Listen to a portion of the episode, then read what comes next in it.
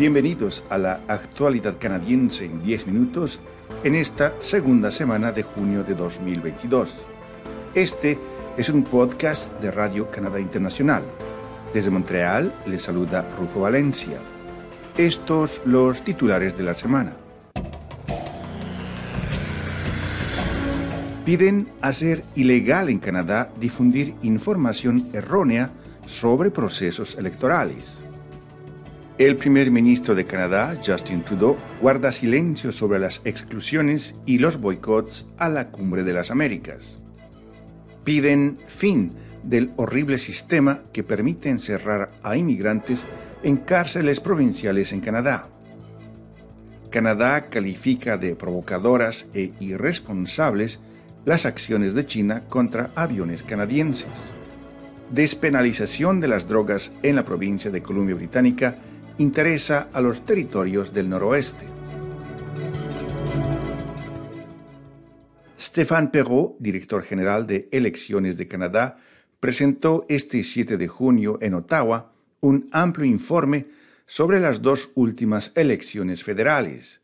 El documento pide que se tomen medidas contra los grupos que promueven el odio, que se mejore la regulación de las terceras partes y que se promulguen nuevas leyes para hacer ilegal la difusión de desinformación sobre las elecciones y el voto. El informe pide a las plataformas en Internet que publiquen políticas que expliquen cómo abordarán la difusión de desinformación que represente de forma inexacta los procedimientos relacionados con las elecciones durante el periodo electoral. Para garantizar que entidades extranjeras no financien a terceras partes que hagan publicidad en unas elecciones, el informe de Perrault dice que cualquier tercera parte que afirme estar autofinanciada deberá demostrar que no obtiene más del 10% de su financiamiento mediante las donaciones. Esta es Radio Canadá Internacional. Tres países no fueron invitados por Estados Unidos a participar en la Cumbre de las Américas que se llevó a cabo en Los Ángeles. Cuba, Venezuela y Nicaragua. Otros cuatro anunciaron su intención de no asistir. México, Bolivia, Guatemala y Honduras. Con tales ausencias, una parte importante de América Latina estuvo ausente o representada a un nivel inferior a lo normal. La antigua práctica de excluir a los gobiernos considerados no democráticos se ha convertido en una disputa entre las democracias del hemisferio a medida que el giro a la izquierda del continente continúa remodelando gobiernos y políticas exteriores desde el Río Grande hasta Tierra del Fuego. El gobierno del primer ministro canadiense Justin Trudeau no ha hecho muchos comentarios sobre la lista de invitados señalando que le corresponde a la nación anfitriona elaborarla. Pero el presidente de Chile, Gabriel Boric, quien se reunió con Trudeau en Ottawa el 6 de junio, dijo que tales exclusiones eran un error.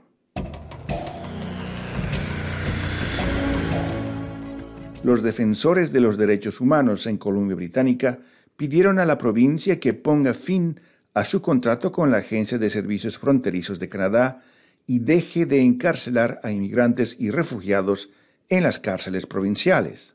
Una coalición de organizaciones y defensores de los derechos humanos, entre las que se encuentran la Asociación de Libertades Civiles de Columbia Británica, Human Rights Watch y Amnistía Internacional, lanzaron en octubre una campaña en la que instaban a los canadienses a pedir al gobierno provincial que deje de permitir que la Agencia de Servicios Fronterizos de Canadá utilice las cárceles provinciales para encerrar a las personas que solicitan asilo.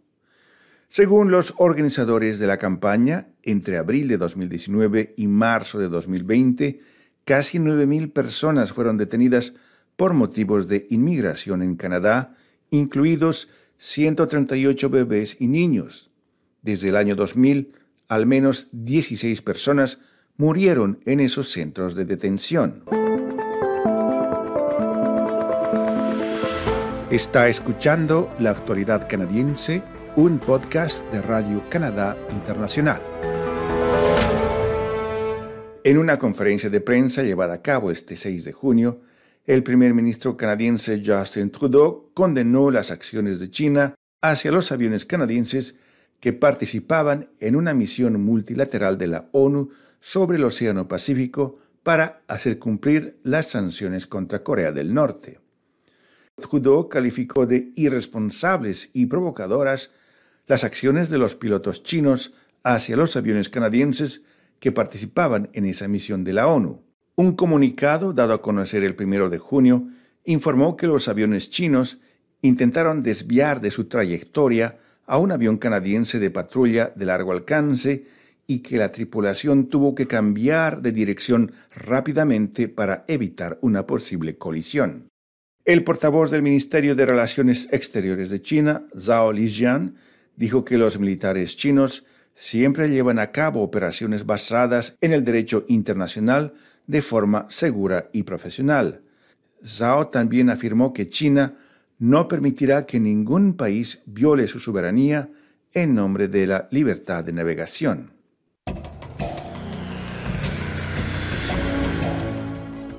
El gobierno de Canadá anunció que a partir del 2023 las personas adultas en la provincia de Columbia Británica podrán tener en su posesión hasta dos gramos y medio de drogas como los opioides, la cocaína, la metanfetamina y el éxtasis. Esta medida anunciada por el gobierno federal contó con el apoyo de la Asociación Canadiense de Jefes de Policía y la Asociación de Jefes de Policía de Columbia Británica.